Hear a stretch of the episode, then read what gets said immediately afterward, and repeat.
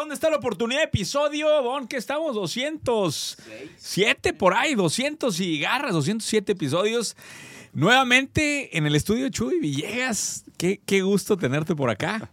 Le estaba platicando a Chuy que, bueno, el señor Moreno sigue de vacaciones en Europa y necesitábamos un reemplazo de co-host, pero no de entrevista. La vez pasada viniste en, en modo entrevista y ahora invité a Chuy Villegas, un gran amigo y aparte extraordinario eh, en todos sus puntos de vista, pero para que le hicieran el ping-pong de este podcast donde está la oportunidad. Bienvenido, Chuy. Excelente, muchas gracias, Charlie. A todo dar por la oportunidad. La vamos a pasar bien chingón. Oye, eh, estuvimos rebotando ideas previo a este episodio de dónde habíamos oportunidades interesantes, de qué es lo que estaba pasando, ¿no? En el, en el- un poco en el mundo. Y casualmente los dos tenemos hijos en condiciones así similares, de hecho comparten escuela, ¿no? Y eh, el tema del alcohol, creo que fue un tema que, que los dos traíamos, ¿no? Traíamos en el radar. Y voy a dar primero una estadística y luego te, cedo la, la palabra. Eh, salió un reporte nuevo que publica que eh, la cerveza no alcohólica, la cerveza cero alcohol, tiene un crecimiento 32% año con año, que es una cifra récord, por supuesto. Eh, Heineken invierte ya un 25% de su presupuesto de marketing, no entiendo dónde sacan esa referencia, pero hasta un 25% en cerveza no alcohólica, lo cual creo que puede estar impactado por el mundial de esa cifra, pero bueno. Eh, y la estadística es bien interesante porque 62%, o sea, cuando hacían una encuesta de esto eh, 20 años atrás, se decía que, se le preguntaba a la gente de los 18 a los 34 años, ¿cuánta gente se considera un tomador, aunque sea social? Y la respuesta, 20 años atrás, era 73%. Le adelantas a la película y apenas llega al 50%. Entonces hemos perdido 20% de participación en el mercado de tomadores. Y ahorita vamos a los otros temas, pero traías una radiografía muy similar, Chuy, de esto. Sí, sabes que te platicaba, Carlos, antes de entrar aquí, y lo he venido platicando con mucha gente. Desconozco quién hizo el estudio, no, voy, no vamos a entrar en el tema de qué tan válido es o no, pero yo hace algunos años leí un paper como tal que hablaba de que los adolescentes, especialmente se enfocaba en los adolescentes, esas estadísticas que decías, no sé si sean de la población en general. 18 a 34 años, los, perfecto, los tomadores. Perfecto. Creo que el paper que yo leí eran un poco más jóvenes, eran de 12 a 25, vamos a ponerle. Y decía que en esta generación se toma menos alcohol, se maneja menos borracho, hay menos embarazos adolescentes y hay menos fumadores que los que había a principios de los noventas. El paper de lo que se trataba era decir, ese famoso tema de que todos los tiempos nuevos se van poniendo más graves las situaciones, en la práctica, en la evidencia de los datos, pues no es cierto. Los- Ya llega el pedo hoy, ya, se acabó. o sea, básicamente te decía, eh, los que eran adolescentes a principios de los 90 eran un desmadre más cañón en datos que los chavos de hoy. Y luego, era Estados Unidos. Eh, Somos nosotros, por cierto, los de los Esa- esa- 90. es- por eso te digo, ¿Dónde Oye, nos dejan tú, tú lo aterrizas a México y dices, pues seguramente era mucho más sencillo conseguir alcohol siendo menor de edad hace 30 años que hoy. Sí, seguramente. Cierto. cierto. Era mucho más fácil manejar, no solo tomado, tomando en el carro, que hoy. Seguramente. Había mucho menos información acerca del tema de los embarazos. Hay mucha más hoy que la que había hace 30 años. Y fumar está mucho más estigmatizado hoy que hace 30 años, cuando Totalmente. incluso, fíjate Carlos, cuando estabas en la prepa, en la prepa, en la, en- voy a hablar de la prepa, el TEC, donde estuve yo, podías fumar, eras menor de edad. Para empezar, eras menor de edad, que no debías fumar por ley, y podías fumar hasta antes de entrar al salón. O sea, realmente estaba mucho menos estigmatizado que lo que es hoy. O sea, tiene mucho sentido que hoy sea más difícil acceder a esas cosas. Ahora, no he entrado en tu otro punto, es decir, bueno, ¿con qué lo han sustituido? Que ahí es donde está la... Que ahí es donde está el tema, donde se pone interesante el asunto, güey. Y eh, de hecho ahí, bueno, presento la estadística mía. 2012 se hace un estudio de estos mismos estratos de edad, de cuánta gente había consumido, con, se considera consumidora de marihuana. Estábamos en el 16% en 2012. Le adelantas película 2023, son datos de Estados Unidos, 45% estamos en consumo de marihuana, nada más. Que lo que creo que hacia donde vas es todo el alcohol, el cigarro, eh, todo lo, lo han reemplazado, se, han, se ha vuelto al mundo de las drogas, es lo que me estás diciendo. Digo, ¿O lo no, no, no tengo los datos, pareciera. Ahora, también creo que hay un tema de marketing. No sé qué opinas tú. O sea, al final del día, ¿qué es más cool hoy? No lo sé, no tengo hijos todavía en la edad de 20, de 18. ¿Qué es más cool hoy? ¿Tomar o fumar marihuana? Un chocongo y una, y una, No sé. gomi- y una Y gomita ahí ¿qué, de... ¿Qué será más cool? Sí, ahora, la, la pregunta que se van a hacer, porque van a decir, oye, entraron en dilema... sí, sí, este, moral, filosófico. Y la- De pronto, ¿dónde está la oportunidad? Y obviamente, este estudio, yo arranqué diciendo el tema de la cerveza no alcohólica, porque pareciera que hay una oportunidad Ahí, interesante sí. también en bebidas que son no alcohólicas eh, eh, para fiesta. Inclusive el caso de eh, Liquid Death, que lo he platicado acá, esta agua que se ha vuelto súper súper importante, o sea, 130 millones de dólares en ventas, era la idea para traer una lata de agua en una fiesta también, o sea, era el- parte del motivador. Entonces, creo que hay una oportunidad interesante en qué es lo que se consume en una fiesta cuando no vas a tomar. Y por otro lado está el fenómeno de la importancia del mercado cannabis, que este podcast hablé yo de esto, de la opinión del cannabis hace puta, dos años. ¿Te acuerdas que hubo una ola que se legalizaba en Sí. México, se legalizaba sí, y luego se enfrió ese tema? Sí. Creo que para mí en, el, en la agenda más importante, uno de los temas más importantes de la agenda para la nueva gestión nueva del 2024 va a ser legalización de marihuana. Yo creo que va, viene fuerte el tema de cannabis. Seguramente, y este fenómeno cultural, poblacional tal. Ahora, aquí la pregunta que nos van a hacer también es, ¿y quieres esto para tus hijos, güey? Exacto, es lo que te iba a decir. Aquí no estamos describiendo, eh, estamos describiendo tendencias de mercado y por dónde se ve la cosa. No estamos entrando en qué es mejor, qué no es mejor. Eh, No, estás y- a favor pero- o en contra. Ese es otro ¿Quieres- tema. O sea, ves el cóctel de cosas. Nadie tomando, nadie tal, pero todo el mundo metiéndose pendejadas. Sí. ¿Cómo lo ves para tus hijos, güey? Yo, o- ojo, Quiero ser, con, con ojos de preocupación. Sí, lo veo con ojos de preocupación. O sea, quiero hacer una nota. Ni soy experto médico en saber en el largo plazo, en el mediano, en el corto, qué tiene peores efectos. Tampoco soy un experto en si realmente cualquier tipo de droga es una entrada, una... O sea, no voy a entrar en eso porque no lo sé. Si me preguntas a bote pronto, en frío, lo que yo pienso, y me dices, tienes que escoger una, o que fume, o que se eche una cheve, No, no, pues pero- que se eche una cheve, güey. O sea, sin, sin ninguna duda. Pero, güey, no, te, no mezclaste todo. Era, ¿qué prefieres? ¿Que fume, que tome y que tenga Ah, bueno, embarazo adolescente? ah. O sea, que tenga, que tenga todo el cóctel, pues no mames. ¿Qué, Ahora, qué? no, la pregunta es, ¿cómo es más probable que tenga todas las consecuencias de haber manejado bajo la influencia de un de cualquier sustancia, los embarazos, ¿cómo es más probable, güey? ¿Con el alcohol o con las drogas? Pareciera, o sea, uno piensa de entrada que con las drogas. Sí, ahora lo que sí es cierto es que esta generación Z trae una configuración diferente, ¿no? Y me quedo pensando ahorita que recientemente falleció Chandler, güey. Sí. Este, Matthew Perry. Sí. Este, pues el, tipo de escenario, ¿no? Eh, eh, Maricela, mi esposa, estuve leyendo de ahorita el libro, este, compró el libro de él. Y habla o relata muy detalladamente cómo nunca puede salir, nunca se puede desenchufar de las drogas, Sí. cabrón Sí. que es un fenómeno que creo que el- vamos a ver el eco de este momento 20 años adelante, ¿no? Porque realmente no vamos a poderlo ver ahorita. Totalmente. El resultado de este momento en el que estamos de generación Z lo vamos a ver 20 años adelante y, y vamos a va a haber una entonces ahí habría una gran oportunidad para abrir espacios de rehab, ¿no?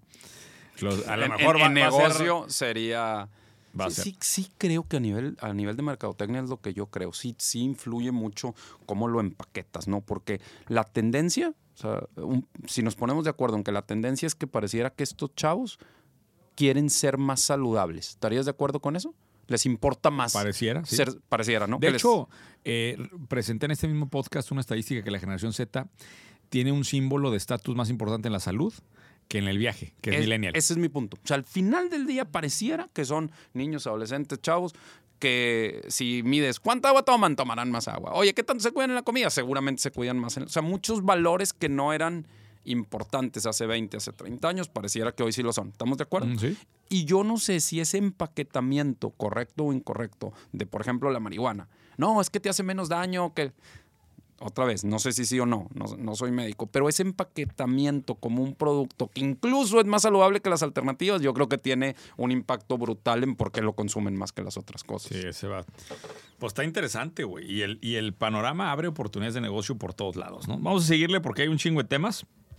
Oye, quería entrar a un tema, que este no te lo mandé antes, pero salió una aplicación nueva de inteligencia artificial, que este te va a gustar por el tema de los, de los deportistas. Se llama gotit.life, para la gente que lo quiera, lo quiera googlear ahí, gotit.life. Es una aplicación de coaching para el diálogo interno de los atletas basado en inteligencia artificial. Ok. Entonces modelaron eh, pues un montón, o sea, estudiaron los mejores coaches de atletas, de nadadores, de muchos atletas que, son de maratonistas, eh, corredores, etcétera, y educan a una inteligencia artificial para que se vuelva tu coach de diálogo interno. ¿no? Se rem- o sea, la pregunta obligada de inicio es, ¿tú crees que puedes reemplazar un coach con una buena inteligencia artificial que te maneje el diálogo interno? De bote pronto, ¿qué te suena esto, güey? Suena bien interesante. Yo creo que habrá un montón de gente que lo que esté dispuesta a probarlo. Yo no sé, Carlos. O sea, yo te pregunto a ti más bien que estás más metido en eso. ¿Tú crees realmente que la inteligencia artificial en cualquiera de sus manifestaciones, oye, yo también traigo un bonus track bien interesante de inteligencia artificial, este, pueda reemplazar por completo? O sea, evidentemente ayuda para un montón de cosas y puede reemplazar porciones que son muy reemplazables. Pero tú crees que puede reemplazar por completo la, como le quieras llamar, la sensibilidad, la porción que es humana como tal? Pues con una gomita de marihuana, güey, y platicando con inteligencia artificial, yo creo que que estás... Es- hacia allá vamos, güey. O sea, a ver, eh, plati- hemos platicado en este podcast un chingo de casos. Yo mismo estoy programando una inteligencia artificial que se llama AnaGPT. AnaGPT.ai, para los que no la, han, no la han ido a ver. Es una inteligencia artificial que te ayuda a vender. Y he visto cómo evolucionaron en tres meses. Sí.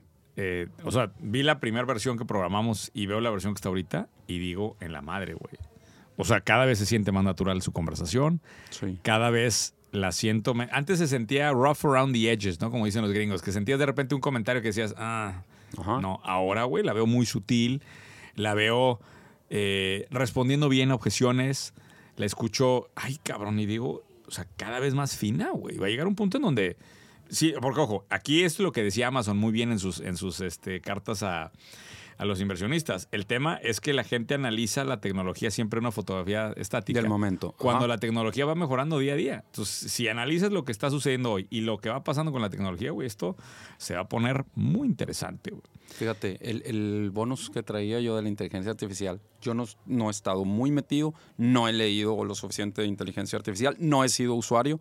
Este artículo me pareció bien interesante. Decía que hemos desarrollado a lo largo de la historia, los humanos, chorro de, de aparatos para captar video, el sentido de la vista. Pues tienes fotos, tienes cámaras, tienes. Hemos desarrollado un montón para captar sonidos. Pues tienes los discos, los CDs, todo, el, el sentido del oído. Pero el sentido del olfato está totalmente desatendido.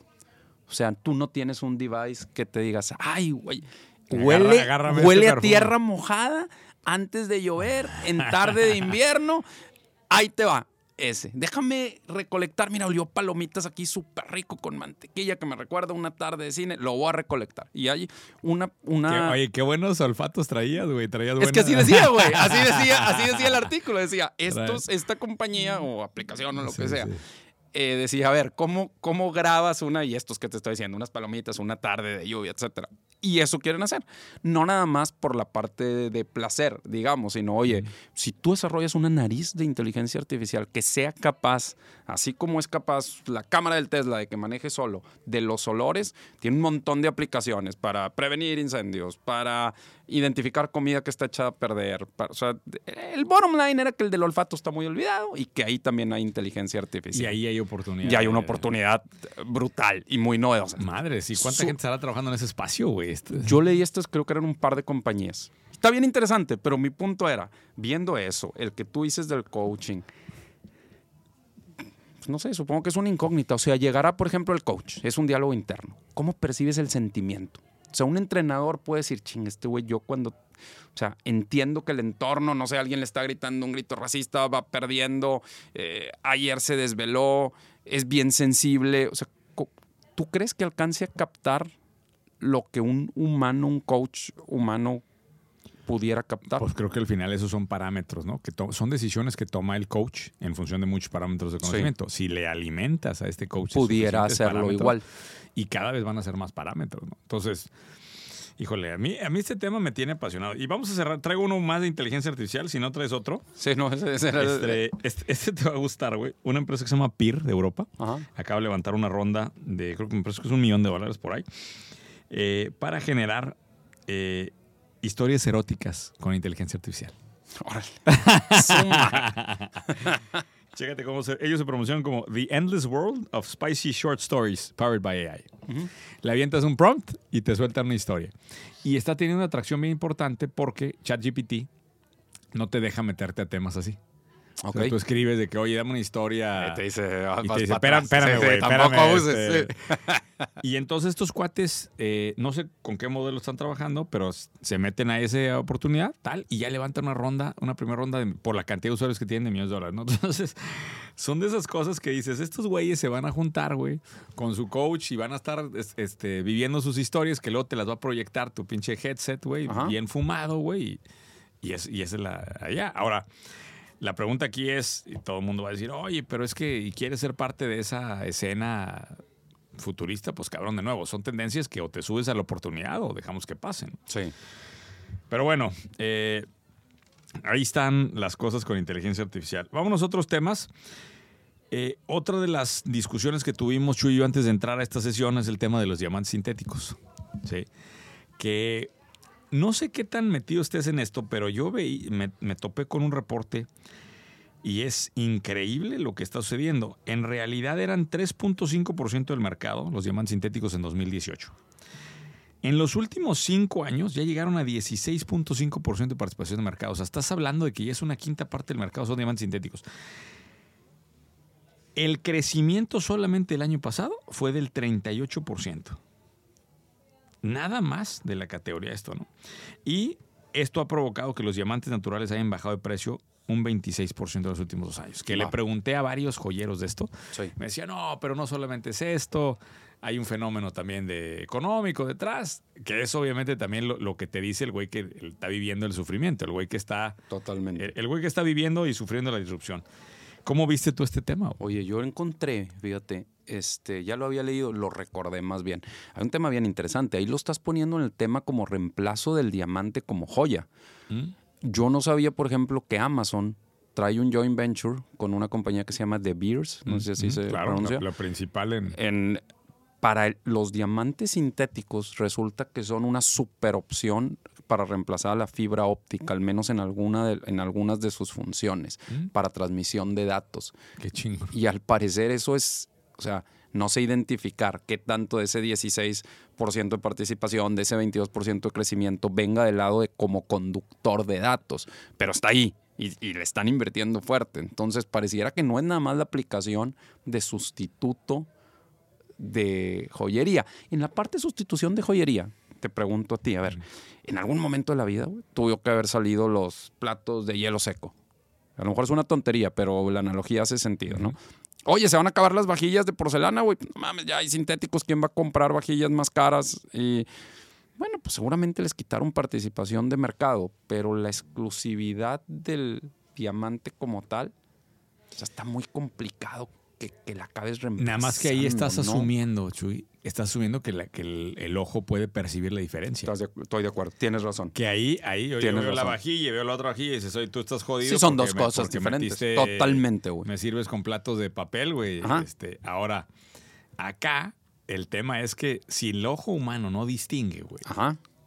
entonces la, al final es un ingrediente social que, oye, vas, que, que por ahí podríamos entrar otra vez al que ahora no están casando, ¿verdad? También. ¿no? ¿A quién se lo vas a vender, güey? Sí, habría, no- habría no- que, habría que aclarar que generación Z no se casa Ajá. tampoco, güey. Ajá. Pero bueno, asumiendo que menos gente se casa y, y que ves el anillo y lo y no alcanzas, porque la verdad es que el ojo no entrenado no que alcanza a ver Claro la que no, diferencia en eso. Entonces, claro que no. ves una pieza más grande, más pura, ¿no? Sí. Y no alcanza a ver si Sí, es más, no. y no le vas a llegar a preguntar a tu Eh, amigo, ¿es, sin- "Oye, ¿Es sintético? Sí, Oh, es- eso, eso también hay que decirlo. Entonces, como es un tema tan, es, es un punto tan sentimental, no te van a llegar a cuestionar si es sintético o no. Entonces, hay veces en donde la disrupción viene como a acomodarse y hay otras veces donde veo más peligro, ¿no? Esto sí es un peligro de, de reemplazo, güey. ¿Y cuál crees que sea la respuesta? Del lado de los, de los, del establishment, de los, de los joyeros. A ver, eh, yo si fuera, y creo que varios lo están haciendo, si fuera joyero de los establecidos, ya estaría pensando en, en generar, en meterte al otro negocio. En ¿no? meterte en vez de diferenciar el tuyo de alguna forma creativa. 100%, güey. Yo sí estaría pensando en meterme. Ahora, lo que también hay que ver es, ¿hacen falta marcas conocidas? O sea, porque no, ¿qué marca posiciona conoces de diamante sintético? Ninguna. O sea, obviamente no, no es que se vayan a posicionar así, pero hace falta un movimiento de los que estén tomando este espacio, ¿no? O sea, Sabes que está bien interesante. Te platicaba ahí de un, de un libro que, que habíamos leído ambos o, o tal, antes de entrar. Y decía, fíjate este ejemplo, está lo que acabas de decir está bien interesante. Decía de los famosos cuando salieron los, los, estas como patinetas, ¿cómo se llamaban, güey? Las patinetas que eran, que eran eh, los... las ¿cómo? hoverboards, ¿ok? Esas madres, ¿ok? Cuando salieron. Oye, fueron un boom, güey. Fueron un boom. Y luego se acabaron. ¿Cuál fue el problema? Acuérdate una marca. ¿Qué marca te acuerdas? Claro, no hubo marca. Eran genéricos, güey. Entonces, pues era una novedad, estaban a todo dar, pero no había una hoverboard Apple como hay el iPhone. No había marca. Cuando tú no le pones una marca diferenciadora, es bien complicado que se acabe estableciendo. Porque hay el incentivo a que salgan dos millones de productores de diamantes sintéticos, que además, como no hay marca establecida, no distingas entre uno y otro. No tengan incentivo a hacerlos de buena calidad, porque como los agrupas como diamantes sintéticos en vez de marcas, pues vale madre. Si los míos están horribles, le pegas a todo el segmento, Sí. no al tuyo. O sea, no hay un moral hazard para la marca. Entonces, creo que tiene, o sea, ah, tienen que, creo que tendrían que empezar a, a tener un marketing como lo tienen los diamantes de Ahora, verdad. fíjate un- un- una cosa que pasó en la Bolsa de Valores alrededor de esta historia que está interesante. El, o sea, no sé por qué el despliegue de esta información impulsó la acción de Pandora. Ok. Pandora lleva 65% arriba este año. Dato muy cabrón. O sea, Sí, ya se convirtió en el largest jewelry retailer del mundo. sí. ¿Y quién es tu joyería más grande del mundo? Una joyería que vende joyería, ¿cómo quieres llamar? De, de accesible sí, sí, o... Sí, sí, sí.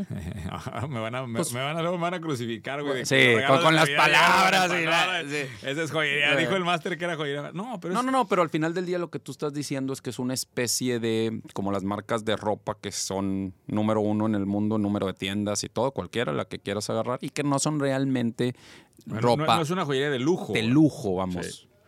Pero ¿cómo estás, cómo sabes, o sea, cómo le estás asignando a ese crecimiento la, la No, correlación una, con los... una- Ah, esa es una... No, eso es un comentario que sale en Bloomberg. ok, ya. Que, o sea, que, que se mencionó que pudo, o sea, que pudiera haber... que todo el efecto está provocando que también las marcas están impulsando. tal. Pero ojo, ahorita está el mercado de la bolsa rarísimo. Sí, no sé si viste que se publicó el, el crecimiento de Estados Unidos Sí, la semana pasada 4.6 o 4.9, no sé cuánto. Nadie entendió qué pasó, güey. ajá.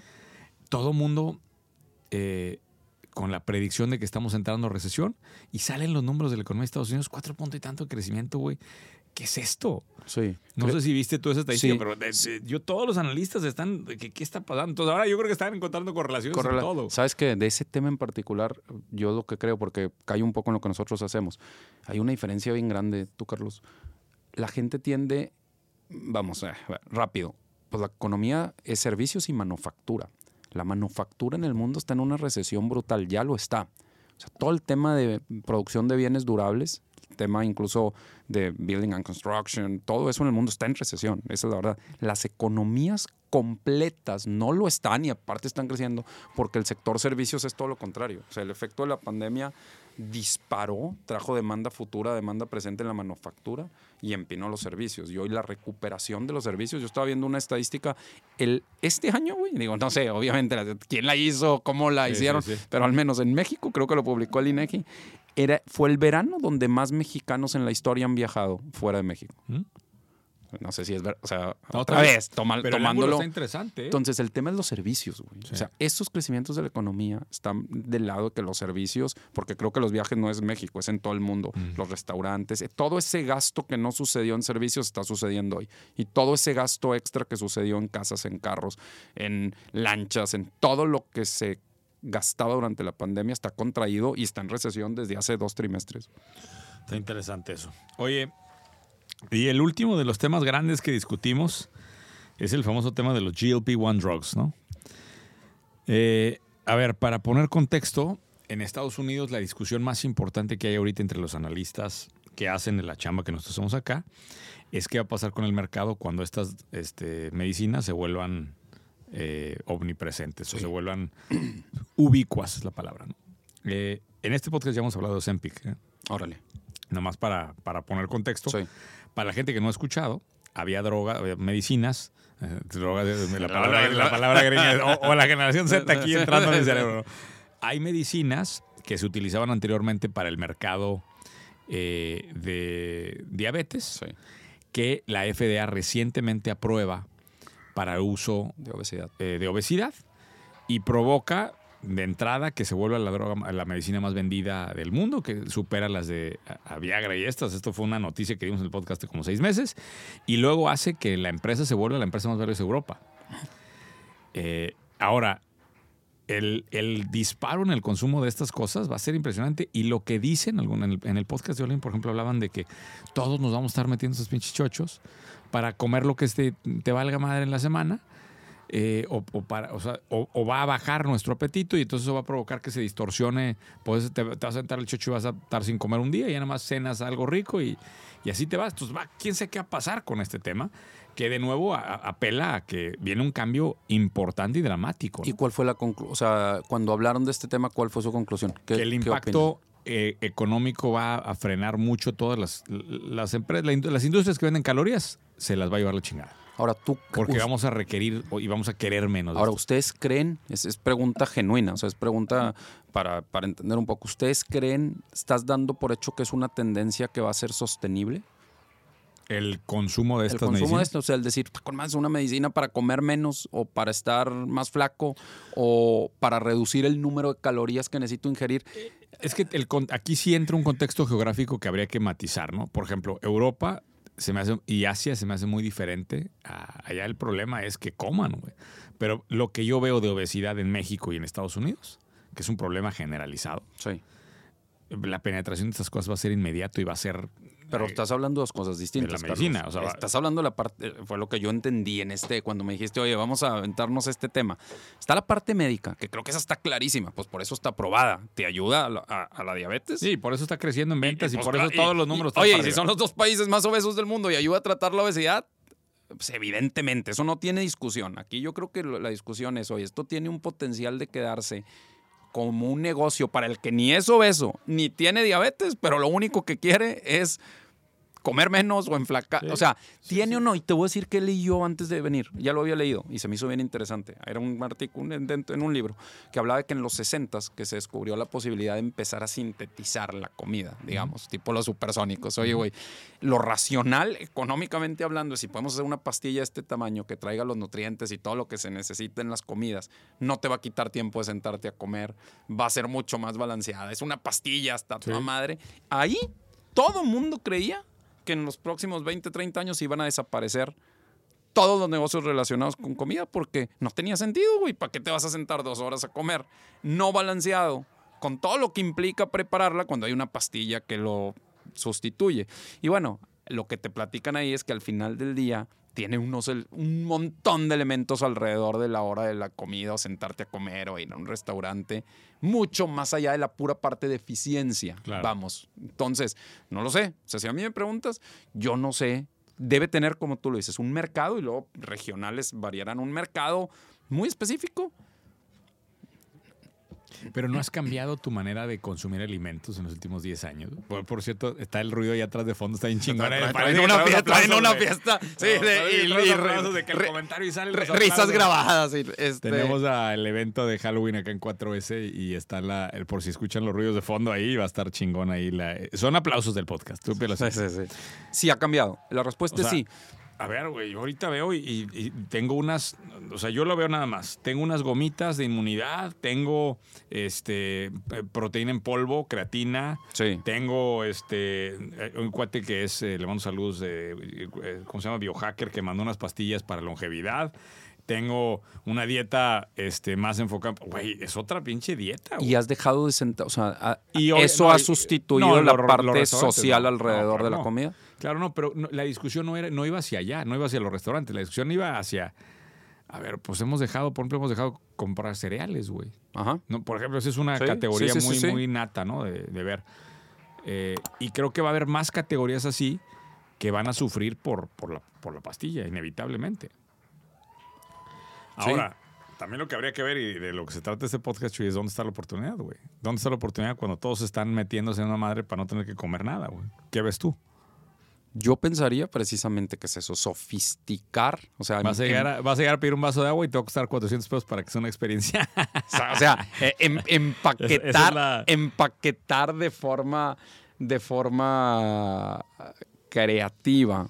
O sea, eh, lo que va, de nuevo, lo que yo tiendo a pensar es que si a mí me preguntas, güey, es una inyección, así como tal, sin nada alrededor, sin nada, eh, para que comas menos, híjole, güey. O sea, a lo mejor yo no soy el mercado target para eso, o sea, lo veo muy difícil que eso lo vaya a incorporar.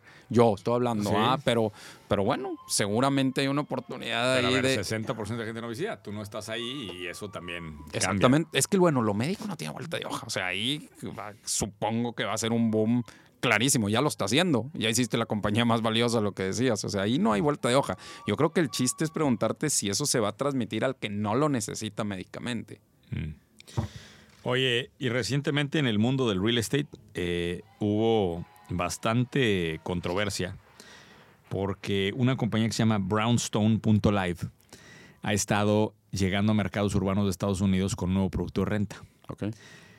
Te, te rentan ya no departamentos, ya no estudios, te rentan camas. Que habíamos estado cerca de eso con el famoso co-living, Sí, ¿no? ¿no? Que y- te re- sí, pero te sí, rentaban un cuarto ahí, güey. En donde compartías una cocina, tal. Esto ya es la versión, güey, hostal. Ajá. De Es lo que te iba a decir, que qué diferencia tiene con un hostal o con los No, no, que ya- japoneses estos que te rentan una cápsula. Pero eso es hotel, esto es para vivir, güey. Entonces sacaron en San Francisco, sacaron Nueva York, sacaron las ciudades de, de Estados Unidos. eh, y obviamente, pues, el, el- el establishment es, güey, ¿cómo es que la gente va a vivir en esa mierda? O sea, ¿cómo vamos a vivir? Y estás hablando que una cama, una cama nada más, te rentan la cama y un locker, 600 dólares en San Francisco, güey. 600 dólares mensuales, o sea, impresionante, güey. Entonces, a lo que ellos le atribuyen esto, o sea, ¿cuál es la tesis de ellos? Porque tampoco es que ellos digan, ah, sí, queremos que todos vivan de la chingada, ¿no? Dicen, es que vas a trabajar dos días en físico, ¿no? Qué hueva que te estés mudando, mejor vive dos días en una cama y luego vete a tres días a descansar a, o cuatro días a los suburbios o allá lejos, en donde el real estate no vale nada, y tienes tu segunda propiedad, ¿no? Ese es a lo que ellos le apuestan. La realidad es que están llegando los Zetas, no les alcanza nada, ¿no? Sobre todo en ciudades, vamos a hablar de ciudades eh, capitales y ciudades fuertes, y están teniendo que vivir en lugares así. Y entonces hay todo un dilema en TikTok de, güey, mi, hijo se acaba graduar de la carrera tal, y pues, eh, su vida está de la chingada. Que ahí, güey, de las dos cosas, o sea, ¿qué piensas tú, güey? O sea, se gradúan y te dice, papá, voy a, ya me gradué ya conseguí una super jale aquí en una empresa y voy a vivir en una tumba de estas, güey. No mames, no mames. O sea, si a mí me preguntas, cámbiate de ciudad, güey. Y busca, busca un mejor balance. O sea, tiene poco, vamos. Y, y creo que es un tema que cada vez es más común. Yo he estado leyendo mucho eso, ¿no? Del tema de la racionalidad económica, porque así como me lo planteas, no tú, como lo estás describiendo, pues tiene toda la racionalidad del mundo. A ver, si voy a estar dos días aquí, pues rento una cama, es más barato que un depa y luego me vengo. Pues, o sea, racionalmente tiene todo el sentido del mundo, pero, pero Y- no y todo. Y quizá económicamente. Y también, económicamente, güey. por eso O te sea, digo, Estar en San Francisco, no, en la mitad del, el- del mundo, ahí con los VCs y con la lana y con lo que está sucediendo alrededor, quizá te va a impulsar. Económico y racional tiene todo el sentido del mundo. Pero este, este, esto de lo que te hablo yo que bien eh, estaba leyendo es lo racional contra lo irracional. O sea, al final del día no todo en la vida. Sea, hay un montón de cosas que no son perfectamente racionales y económicas. Entonces, vivir así permanentemente está bien complicado.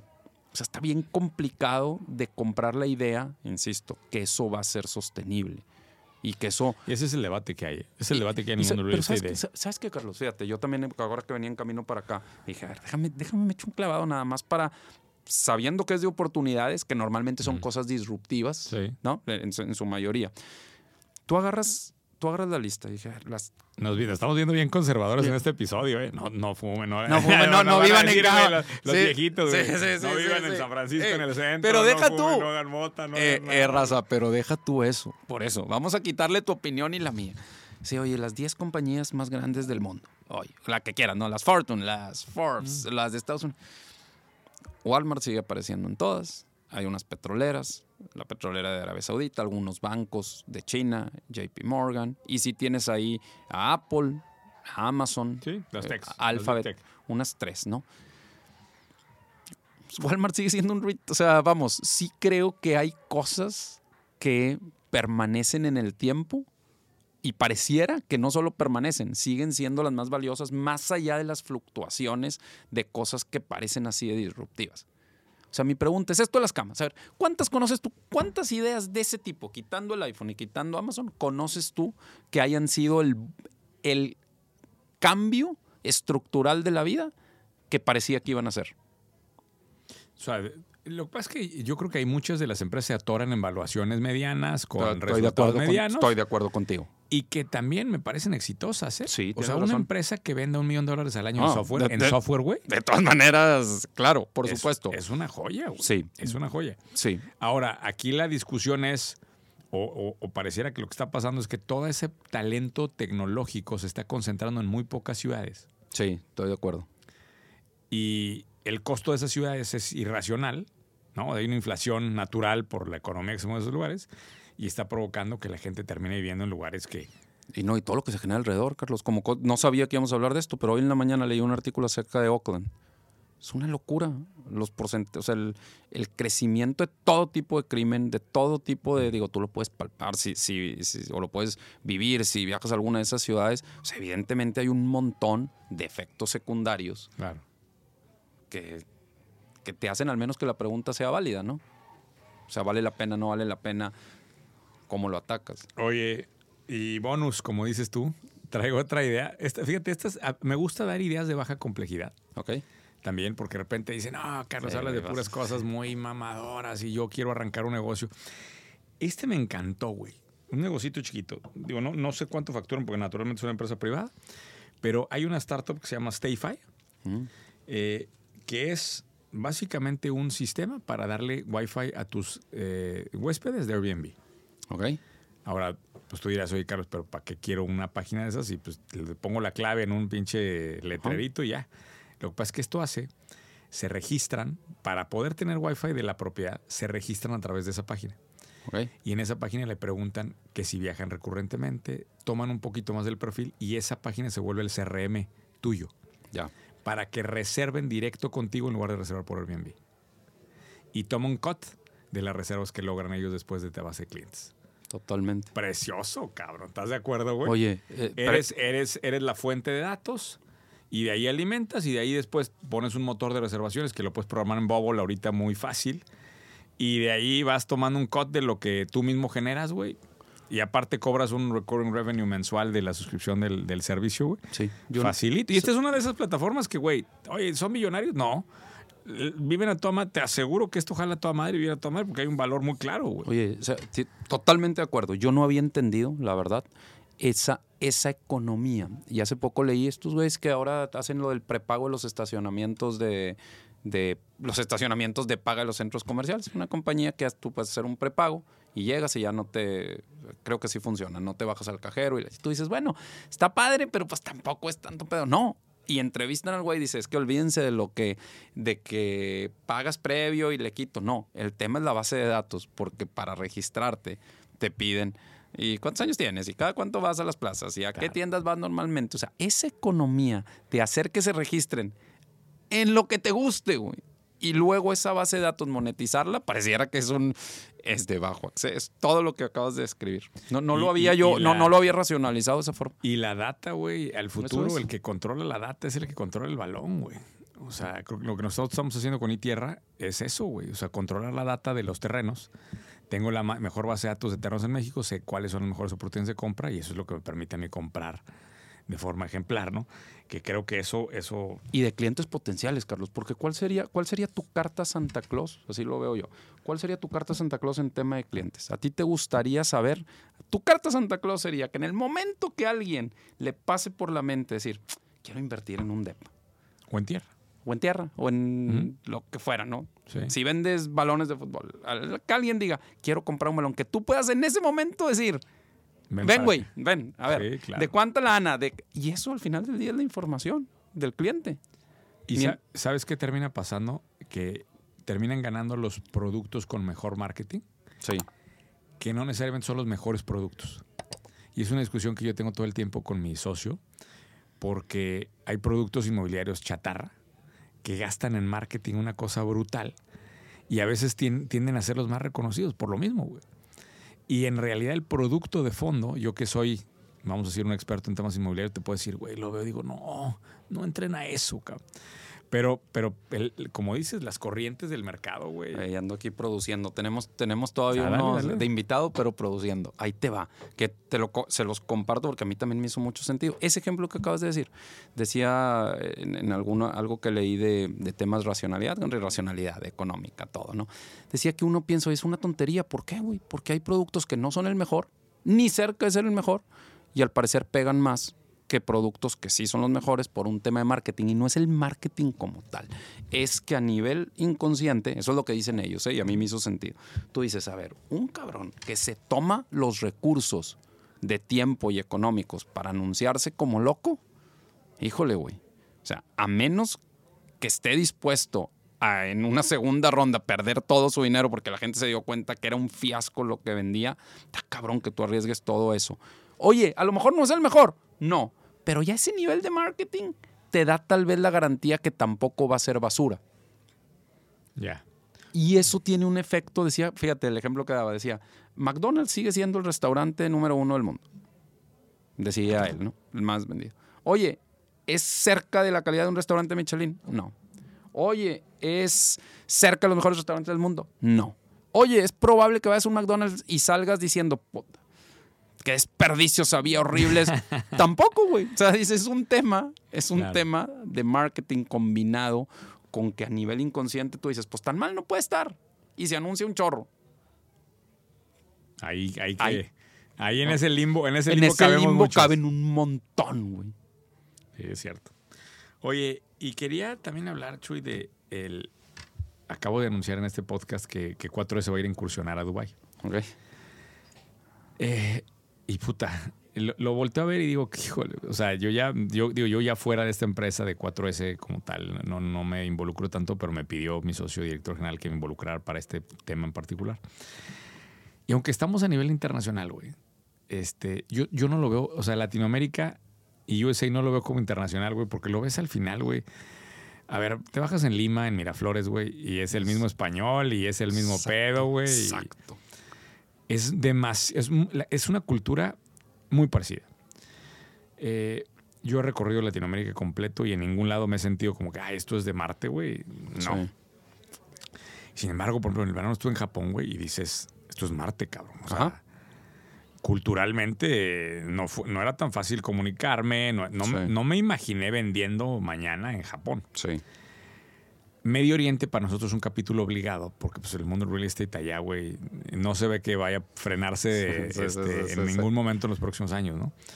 Y ustedes están a nivel global. Lo, que puedes o no puedes platicar no importa, pero más me, importa mucho tu punto de vista. O sea, ¿cómo, cómo abordas el reto, güey, de entrar a un, a un tema de, de marketing B2B global, güey, cuando ya culturalmente son tan diferentes? Yo creo que tú lo dijiste. ¿Sabes qué? Hay algo bien interesante y tú lo dijiste bien paradójicamente, esta es la experiencia de nosotros y la voy a escribir igual como tú la has hecho. Ustedes ya están a nivel global, tú has hablado de cinco continentes, estás, Australia, sí, o sea, todo, todo el mundo literalmente. Tenemos clientes en todo el mundo, vamos a decirlo, aunque no sea presencia física en todos lados, tenemos clientes en todo el mundo. ¿Cuántos países tienes? Hay una... 80 y... Su pinche madre, qué chingón, güey. Sí, sí, sí, o sea, tenemos una visibilidad global, vamos a decirlo, ¿no? Una interacción. Pero, ojo, te está llegando dinero de 85 países, güey, eso... No mames, es precioso, güey. Inmune totalmente a los ciclos ya del mercado. Sí, tiene una diversidad regional que te hace un hedge natural. Todo eso sí.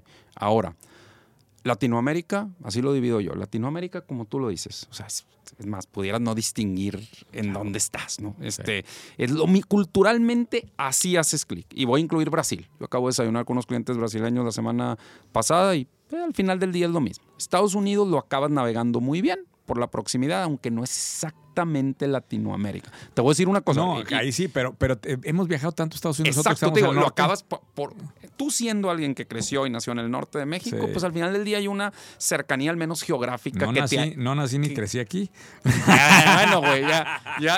Haz- hazle, Pero- hazle como si sí, hazle como si sí. Pero, pero entiendo hacia dónde vas. totalmente, totalmente. Ahí está Estados Unidos. Sí, sí, totalmente. Si a mí me preguntas, para mí ha sido más fácil, que ahí sí he estado yo físicamente desarrollándolo. El mercado de España y Portugal acaban siendo culturalmente más cercanos a nosotros, obviamente, que el mercado de Estados Unidos, aunque también lo navegas. Sí, ¿Va? Ahí sí, vamos. Hasta ahí vamos bien. Italia igual. Luego ahí es donde empieza el pedo. Ahí empieza el, el show. Los, ah, los países como Alemania, como los nórdicos, como esa parte de Europa, ha sido más complicada que cualquiera de los que hemos platicado hasta ahorita. Asia, Para ustedes. para nosotros. Asia, tenemos clientes en Asia. En Asia estoy hablando en Malasia, en Tailandia, en Japón, en Corea. Esos países, para mí, ahora voy a hablar en Sí, mi sí, caso particular, ha sido lo más complejo. O sea, muy complicado encontrar un vínculo cultural, muy complicado que en la cena de negocios donde estás con ellos, japoneses Haya tenemos platicar, haya de qué platicar. Japoneses tenemos un montón de clientes, un buen número de clientes japoneses, sobre todo traders, los Mitsubishis, los Maruenis del mundo. Bien, o sea, yo no tengo un amigo en la industria japonés, un amigo de la vida. Pero en Medio Oriente tengo un montón de amigos y culturalmente, fíjate lo que te voy a decir, tú sacas la vestimenta, tú sacas, que luego también es un tema para hablar todo un podcast, las reglas que tienen o que uno percibe de acá en su vida diaria. Oye, estuvieron 800 años en España esos güeyes. Y España estuvo 500 en América. Mm. Lo tuyo, güey, tú vas allá, igual que yo, y te hablan en árabe. O sea, eh, tienes, ti- está clarísimo el, el- el vínculo. disfraz ya lo traigo, El disfraz lo traes puesto, güey. O sea, culturalmente, hasta visualmente, Sí, sí, sí. Hay un vínculo que uno no se imagina. Entonces, conclusión, Medio Oriente, y no, ojo, Medio Oriente te van a decir, pero Afganistán, estoy hablando de donde tú vas, Sí, o sea, donde quieres establecerte, Abu Dhabi, Dubái, Oman, Bahrein, Arabia Saudita, Qatar, te vas a encontrar con la sorpresa que nos encontramos nosotros, que te va a ser mucho más fácil integrarte en las pláticas de negocios, en los valores del tema, que son tipos mucho más familiares, son tipos que te alargan la sobremesa un montón, que hablas primero de familia, de deportes, de un chorro de cosas antes de, como el alemán, como el, como el nórdico, que es tus negocios o como el japonés. O sea, yo no quiero ser tu amigo de la vida. Te vas a sorprender. Esa es mi experiencia, que Medio Oriente culturalmente es mucho menos lejano que lo que te pasó en Japón. Oye, ¿y qué? O sea, en, en ese proceso en el que empezaste con esas culturas tan lejanas, güey, dame el casi casi que el resumen de tres tips, güey, de, de- de cómo navegar cuando traes clientes tan lejanos, güey. Mucho de. Vamos a hablar de las primeras misiones que hacías allá, güey. Sí. Cuando ibas, ¿ya traías clientes allá o, o perfiles de clientes? ¿Sabías Sí, aquí? yo la primera vez que fui, yo fui la primera vez a Medio Oriente en tema de negocios en 2011, hace poco más de 10 años. Sí, es un chingo. Y sí, ya teníamos clientes Ya ahí. tenías una línea de donde. Ya, ya y de ahí empezaron los referidos. Y de ahí empezaron los referidos y además de ahí empezó la interacción de ir más seguido. En esa interacción, como te platicaba, fue, tú te sentabas con uno de ellos y al platicar de, oye, ¿y tú estás casado o no estás casado? ¿Cuántos hijos tienes? Sí, ¿Te sí. gusta el fútbol? No, era muy, o sea, yo me di cuenta que era muy sencillo, eran tipos muy parecidos. Entonces, de ahí, de la conversación que tú tendrías con un cualquiera de los latinos cuando llegas, ese es un, ese es un ángulo donde entras bien claro. O sea, ¿tú crees que hay una oportunidad franca para que más conceptos latinoamericanos estén en un Medio Oriente? montón, un montón. Y aparte, uno, o sea, te vas dando cuenta, a mí había un hotel en particular en Dubai al Y- que, Pero el árabe no te preocupa, el, el lenguaje, pues. pues lo que pasa es que te voy a decir una cosa, con el que tú normalmente vas a ir a tratar de negocios, árabe, o al menos en esa parte del, del Medio Oriente, todos estudiaron en Inglaterra o en Canadá o en Estados Unidos, todos me refiero a uno, más del 90%, o sea, el lenguaje no es una barrera, como lo pudiera ser en Asia. Sí. O sea, ¿tú crees que hay más barrera paradójicamente. de lenguaje en Asia? Sin duda. Estos tipos todos, sea, la gran mayoría, los tipos de negocios están educados en países que hablan inglés. Entonces ahí el lenguaje nunca fue barrera. Te das cuenta que culturalmente aparte les gusta porque, oye, somos más, les echas esta historia de estuvieron en España, hemos de ser de los mismos. Y mira, yo me acuerdo mucho en Arabia Saudita, por ejemplo. En dices, Riyadh. Ara- en Riyadh. Dices, Arabia Saudita. Estaba ahí con una compañía, ¿no? Y luego nos volvimos muy amigos el, el tipo y yo. Y me dice, oye, de- era verano. Híjole, güey, qué pena.